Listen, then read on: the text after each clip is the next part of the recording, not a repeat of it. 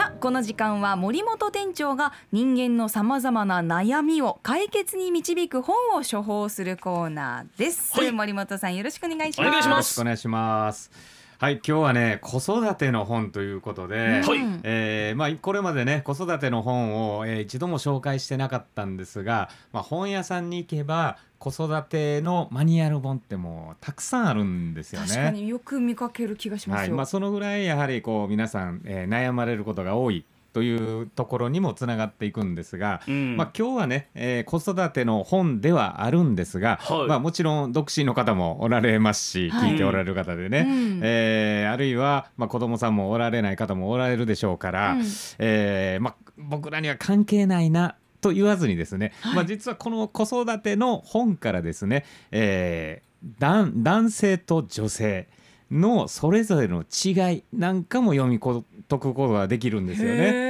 はい。まあ、その辺の、えー本の、えーお話をしたいなと思うんですが、はい。はい。えータイトルがですね「息子の取説」という本なんですよね。うん。もう息子限定になってるんですが。ですね。もうすでに娘は省かれてるんですか？そうなんですよ。えでまあこの本ね、えーまあ出て、えー間もない本新刊本なんですが、非常にこれ話題になっておりまして、うん。えー著者がですね黒川伊保子さんという方で、うん。脳科学人工知能の研究者。ということで、えーまあ、脳に関する専門家なんですよね。うん。えーこの、えー著者の方はもうテレビなんかでも、えー顔見れば、えーあ見たことあるというぐらい結構今あの注目されてる、えー方なんです、あそう僕もこねの帯にね、うん。このね。黒川さんの顔が載ってるんですけど、なんか見たことある気しますね。ねえうん。確かに。美魔女みたいな方でね、確かにねでこのね黒川さん自身が、えー息子さんを育ててられたんですよね。えーまあ、32歳で、えー子供を出産されてもうあのこの黒川さんの息子さんはもう立派な成人となっておられるんですが、はいえーこの息子さんの子育てをもとに、えーこの本を、えー書かれております。で、えーこの黒川さんのね子育て論というところは、えー母も惚れるいい男というのをキャッチフレーズにですね、へええー子供を、えーおお母さんが惚れるぐらいの男にしようというテーマで、うん。えー展開していくわけなんですが。まあ、これがね、まあ、どういうことかと言いますとねまずあの子供を叱る場合、えー叱り方もそれをやることはかっこ悪いよねとかね。まあ、怒らずに、はいはい。子供にかっこいいこととはというのをずっとこうすり込んでいく。まあ、その先には、えー成人してね、えーやはりこう、えー素晴らしい伴侶と出会って息子が幸せになってほしいという思いでね、えーモテるに越したことないというようなテーマで子育てされてるんですよへね。かっこいいとはじゃあ女性の頭をポンポンしたらいいよとかそういうことを言っていくってことですか？これはでもえーう実際本にも出てきます。こういうようなことがあね、こういうようなことが。これはもう結構危険な橋だと思います。成功するか否かは。あのはあ このね、えー黒川さんというのは、えーまあ、脳の専門家ということで、えー男性脳と女性脳、まあ、これを大きく、えー意識して子育てを展開していくんですよね。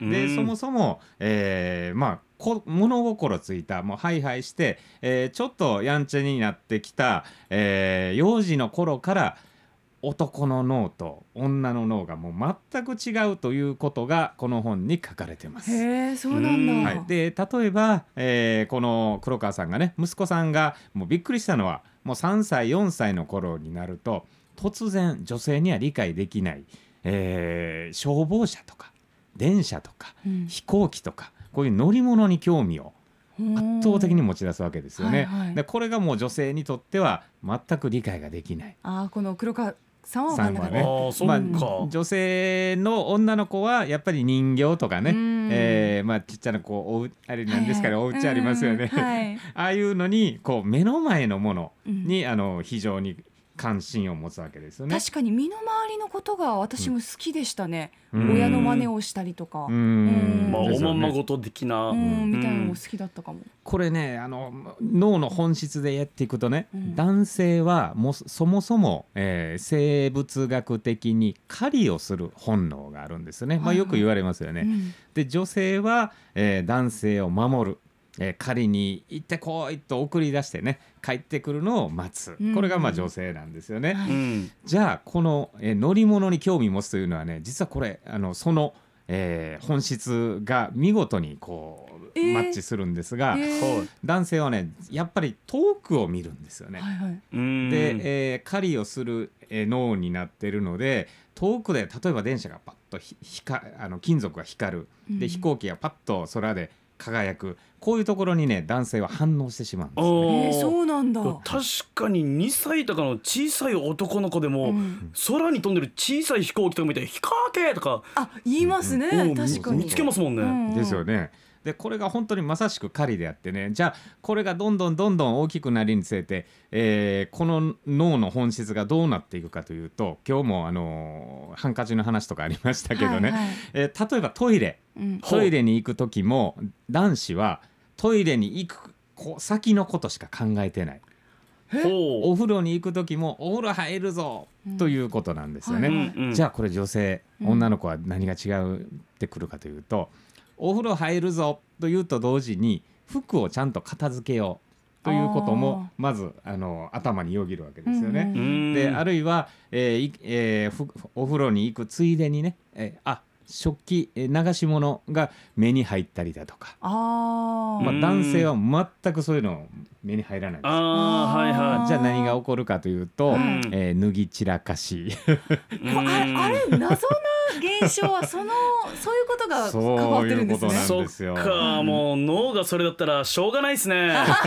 これダメダメなことね。だって脳みそがそうなんだもん。でもそれを理解することで改善もできますからね。そうなんでこれね本当にあの夫婦のなんか結婚式のえー司会とかするときに直してほしいところランキング1位ですねこれ。そうなんだ。脱ぎっぱなし必ず言いますね奥さんが。面白いな。うんはい、まあいろいろこう何々しっぱなしというのがね男性脳なんですがこれね実は、えー、パナシというところを注意したらダメ。と書かれてるんですよね。ええ。子供の頃にはね。はあなるほど。どう。したら、これはやっぱり狩りの本能、えー男はこれから狩りに行くぞってなってこの今の人間社会におけるにはやはりこう男男子のね、えー冒険に行く、うん。えーあるいはこういう想像力を働かせるというところが、えー将来、えー人間を作るにあたって大きなことになるで仕事にもそれが生かされるというところなんで、うん。この男子の大きな特徴を、えー子どもの頃から潰してしまうと、うん。えーやっぱりこういろんな部分で、えー男らしさが薄れてしまうへえ。というところになるんですよね。うんほうほう。まあ、そう今日のねハンカチの話もね、うんはいえーやはりもうこれに本当に通じるなと思うんですが、うんうんえーまあ、僕もね趣里さんもね、はいはいハンカチを持ってないということで そうですね今日の火曜アンケのねテーマがハンカチ問題なんですけれども、うん持つ持たないでね。まあそこはやっぱりトイレというだけがそうですね。もうトイレの後まではそ考えてないですから。もうトイレできたら OK ですからね。はい。そうか。まあそういうところもね、えー男の子の特徴としてあるんですけど、うんうんえーまあいろんなこういろんな好奇心を働かした後にですね男の子はぼんやりする時って多いようなんですよね。うん例えばうん何か、えーじゃあ幼稚園でですね、えーこれから今運運動場で遊びに行くよってなった時に女の子はタタッと靴を履いてですうんうん。ねパッと行くんですが、出遅れる子っているわけですね。これが結構男の子やったりするんですよね。じゃあこれはどういうことかというとぼんやりするというのは、えー男性脳でいうといろんな想像力を働かしてフリーズしているという状態らしいんですよね。はいはいはい。いろいろじゃあ考えてる最中だったってことなのかな。はい、で大人になっても一瞬そういう男子を見かけることありますよね。ある。あるんですよ。僕よくあります僕。あ本当？しんのすけさん？